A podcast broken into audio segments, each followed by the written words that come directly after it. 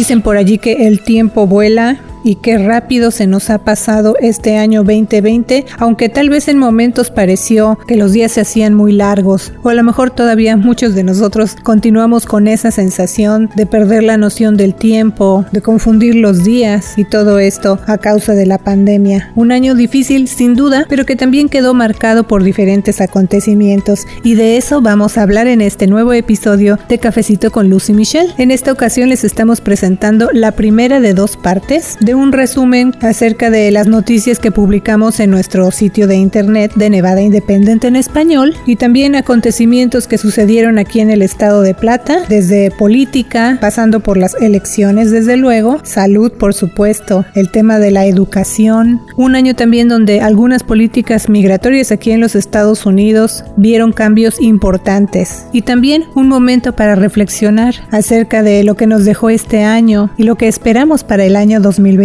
Bienvenidos a un episodio más de Cafecito con Lucy Michelle. Mi nombre es Luz Gray y junto con mi colega Michelle Rindels y a nombre de todo el equipo de The Nevada Independent, les deseamos lo mejor para este año que va a comenzar. No se pierdan la segunda parte de este recuento la próxima semana. Bienvenidos.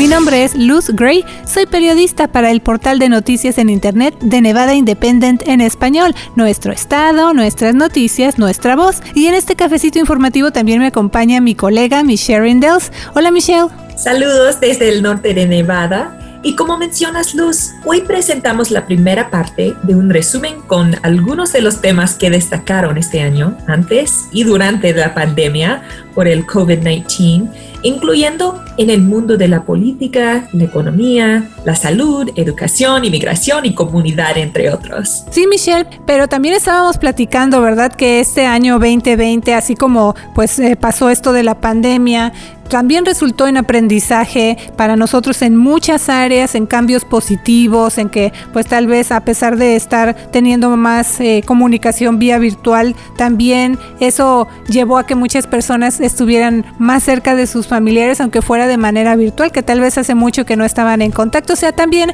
está esa otra parte positiva. Pero bueno, con ese tema vamos a iniciar este recuento, Michelle, porque el COVID-19 ha afectado a todo el mundo. Es algo que la humanidad nunca había visto. Entonces, a lo largo de este casi ya un año desde que inició la pandemia, pues todos nos hemos tenido que adaptar a una nueva forma de vida. Pero también en este año, pues destacó un tema súper importante para los Estados Unidos y bueno, también estuvo o está en el ojo del mundo debido a las elecciones, Michelle. Así que este año 2020 fue decisivo en cuanto a la política porque tuvimos elecciones en medio de la pandemia y aquí en Nevada ya se aprobó una ley para ampliar la votación por correo, pero también se empezaron a ver una serie de demandas por parte de la campaña del presidente Donald Trump y el Partido Republicano en Nevada. O sea, pasaron muchas cosas, pero pues vamos entrando en, materia en cuestiones de política, Michelle. ¿De qué te acuerdas tú o qué quieres destacar? Sí, Luz, empezamos eh, el año 2020 con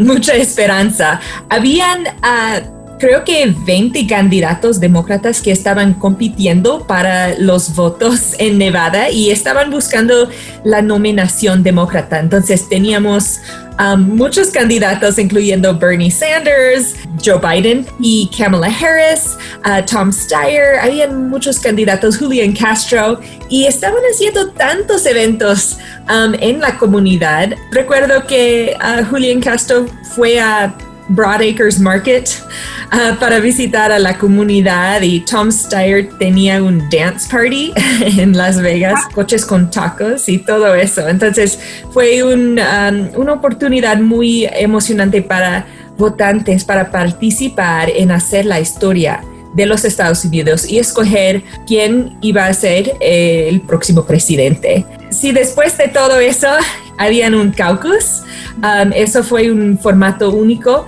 de, votar para un candidato demócrata. Muchas personas fueron a su centro de comunidad o para participar en ese tipo de votación. Es un sistema como digamos una asamblea, pero nada más en este caso fue del Partido Demócrata, ¿verdad? O sea, es todo un proceso el del caucus porque también se vio participación a diferencia de otros años, ¿no? Luz, la gente estaban ah, dando discursos a sus vecinos en estos centros de comunidad y estaban tratando de, de convencer sus vecinos para votar para un candidato u otro. A finales de cuenta, después de todas esas reuniones en varias partes del estado, Bernie Sanders resultó el ganador del estado de Nevada. Y sabemos que en las últimas semanas Bernie Sanders cayó atrasado en, en la carrera y Joe Biden empezó a ganar más votos. A final de cuentas, Joe Biden fue el nominado demócrata. Sabemos qué pasó con eso. Joe Biden uh, enfrentó al presidente Donald Trump en una elección muy diferente que los en el pasado muy diferente, Michelle. Eso lo mencionábamos al principio de este cafecito. Pues esos cambios que hubo, por ejemplo, eso también vamos a hablar, que debido a, esta contingencia por el COVID-19 se llevaron a cabo dos sesiones legislativas aquí en el estado de Nevada y bueno, porque allí se abordaron temas que los legisladores consideraron que no se podían esperar para abordarse hasta este año nuevo. Entre esos temas que se abordaron en estas sesiones especiales fue ese, Michelle, el cambio que se tuvo que hacer para estar listos para votar para las elecciones de noviembre, ¿no? Sí, Luz, como precaución, la legislatura estatal aprobó una ley que significa que cada votante en Nevada recibe una boleta electoral en el correo. Eso es totalmente diferente que en el pasado, cuando solamente un porcentaje muy pequeño de personas usaron su correo para votar. Y como resultado de todo eso, más personas votaron en la elección general en noviembre que en cada elección en el pasado. Hizo récords con la votación. Las personas tenían la oportunidad de votar en persona Um, y también um, a través del correo. Los buzones, sí. O sea, las personas podían haber ido en persona a votar como digamos la manera tradicional, siguiendo estas precauciones por el COVID-19 o también tenían la opción, como hemos dicho, de votar por correo, o sea, llenar su boleta y mandarla por correo o de ir a depositar esa boleta electoral en estos buzones que estaban distribuidos pues por todo el estado. Sí, Luz, y creo que esos cambios van a permanecer porque la gente ahora están más acostumbradas a participar virtualmente eh, o de distancia como a través del correo. Y creo que en el futuro aunque ah, el coronavirus se va la gente van a usar ese método de votación más que en el pasado y, y el resultado es más participación entre la gente. Y como vimos a fin de cuentas, el demócrata Joe Biden ganó el estado de Nevada. Él tenía una ventaja de 34 mil votos sobre el presidente Donald Trump. Entonces, Joe Biden va a ser inaugurado en el enero ah, como presidente. Así es, este 20 de enero ya el presidente electo Joe Biden va a tomar posesión del cargo más importante del país. Pero hablábamos, Michelle, de cómo este año 2020, así como dejó cosas muy difíciles que se siguen enfrentando. Desde luego también queremos mencionar esa parte de los cambios positivos o el aprendizaje que dejó en muchas áreas y hablando de elecciones, en este caso en Nevada con esta nueva ley que pues se aprobó para ampliar la votación por correo, no solamente se dio para que fuera por la pandemia, sino que está establecida para otro caso de alguna contingencia o emergencia que se llegara a presentar, ¿no? Sí, Luz, y no todos están de acuerdo de esa expansión de votación. Hay personas que están opuestos a eso y dicen que esas boletas electorales están abiertos a fraude, a mi abuso, pero fue la ley y la mayoría de los legisladores aprobaron esa ley. Entonces, en tiempos de pandemia, en tiempos de emergencia, los nevadenses todos los votantes activos van a recibir en su correo una boleta electoral y pueden votar fácilmente a través del correo. Así es, Michelle, y qué bueno que tocas ese punto de no todos estuvieron de acuerdo o están de acuerdo con este sistema o esta nueva ley que se implementó de la ampliación de la votación por correo, pero también, por ejemplo, mencionar, Michelle, de, de esa parte de quienes no están de acuerdo o han puesto como en tela de juicio la legitimidad del sistema electoral en Nevada o en, estados donde el presidente Donald Trump o su campaña ha considerado su partido que él, él fue el ganador de, de esos estados. Entonces han presentado una serie de demandas aquí en Nevada también, o sea, han tratado de argumentar entonces entre los diferentes tribunales que la integridad de las elecciones está vulnerada y que los resultados no son los que ellos esperaban porque hubo fraude, pero todo esto no ha resultado exitoso en ningún tribunal porque no han considerado esos tribunales que se ha presentado evidencia, ¿no? Sí, Luz, parece que esta elección ha durado meses, casi el año en entero, porque ah, no solamente teníamos los caucus, pero también teníamos uh, meses y semanas de votación porque la gente tenía muchas oportunidades para entregar su boleta. Y después de eso, después del día de elección, duró unos pocos días para contar todas esas boletas. Entonces teníamos que esperar para los resultados completos. Y después de eso, el presidente está interponiendo demandas ah, contra muchos estados y todavía él no ha concedido a la elección. Y es muy diferente que en el pasado. Estamos haciendo historia porque eh, el presidente no está aceptando los resultados.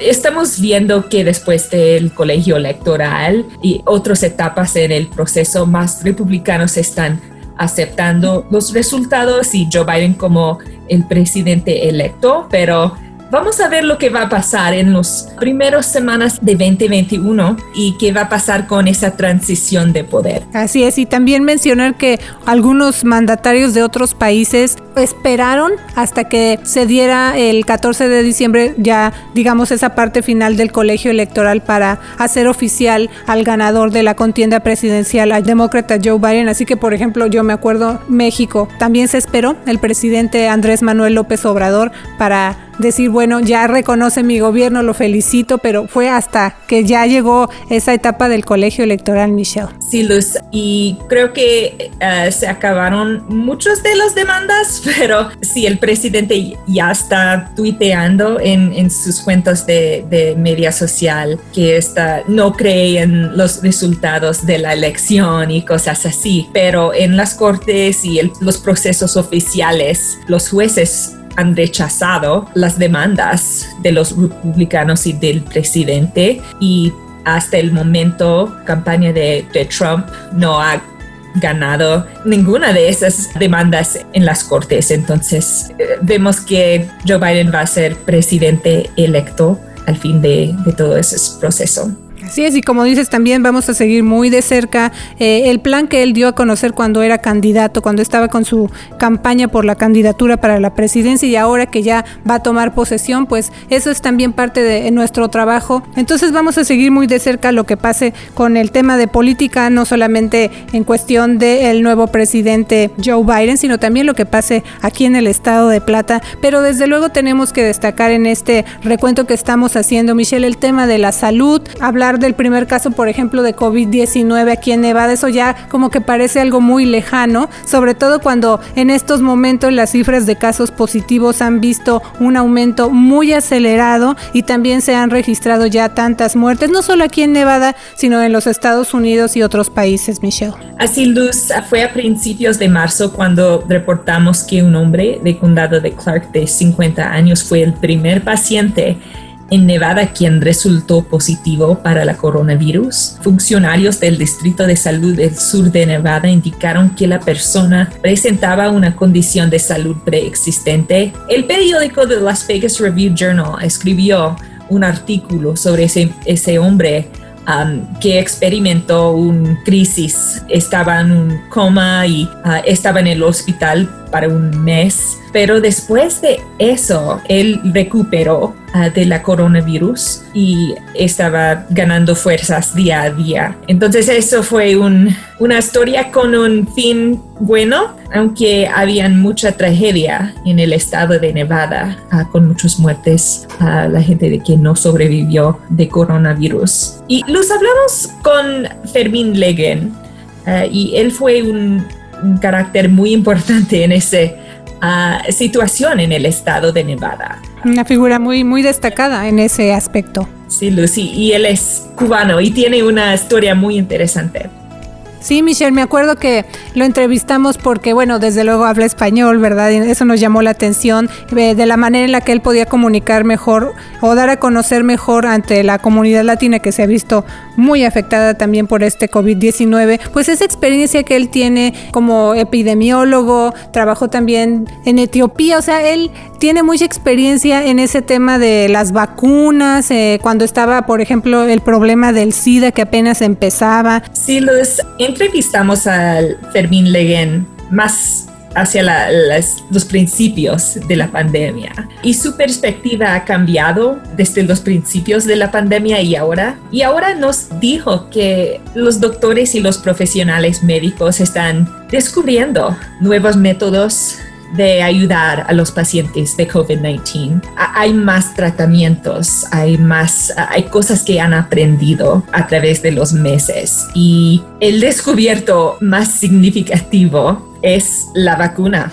contra el COVID-19 y eso es una historia muy inspiradora porque nunca en la historia los doctores y los científicos han descubierto una vacuna en solamente unos meses, porque típicamente las vacunas, el desarrollo de esas vacunas dura cuatro años o más, diez años, mucho más. Y al medio de diciembre, los primeros médicos y enfermeros recibieron la vacuna en el estado de Nevada. Y para ellos que han experimentado un año horrible con horarios largas, esas profesionales médicos y enfermeras que han experimentado un año horrible con jornadas muy largas y mucho sufrimiento, están viendo que hay una luz al fin de esa experiencia y van a recibir la vacuna y pueden tener esa seguridad de que no se van a infectarse con COVID-19.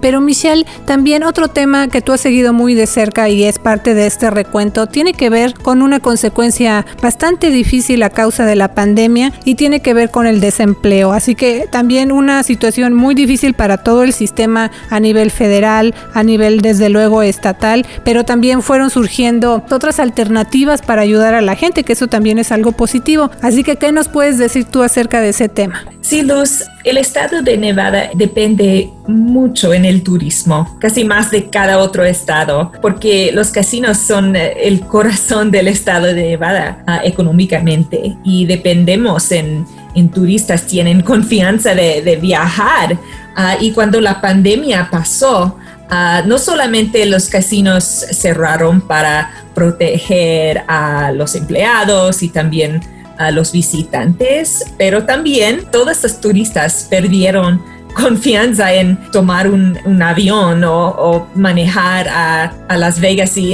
interactuar con otros. Entonces muchos negocios cerraron, algunos temporalmente, algunos permanente y por eso Nevada experimentó una tasa de desempleo histórico. Fue casi un tercer de la fuerza laboral que quedó sin trabajo. Y afortunadamente el Congreso creó ese programa para una categoría de trabajadores que previamente no tenían ninguna protección. Son trabajadores independientes.